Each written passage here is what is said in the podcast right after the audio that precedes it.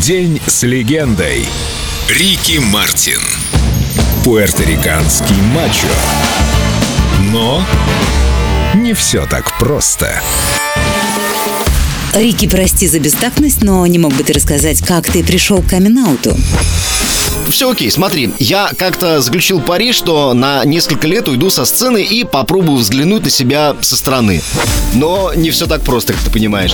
Решение оказалось очень трудным, потому что в шоу-бизнесе тебя забывают мгновенно.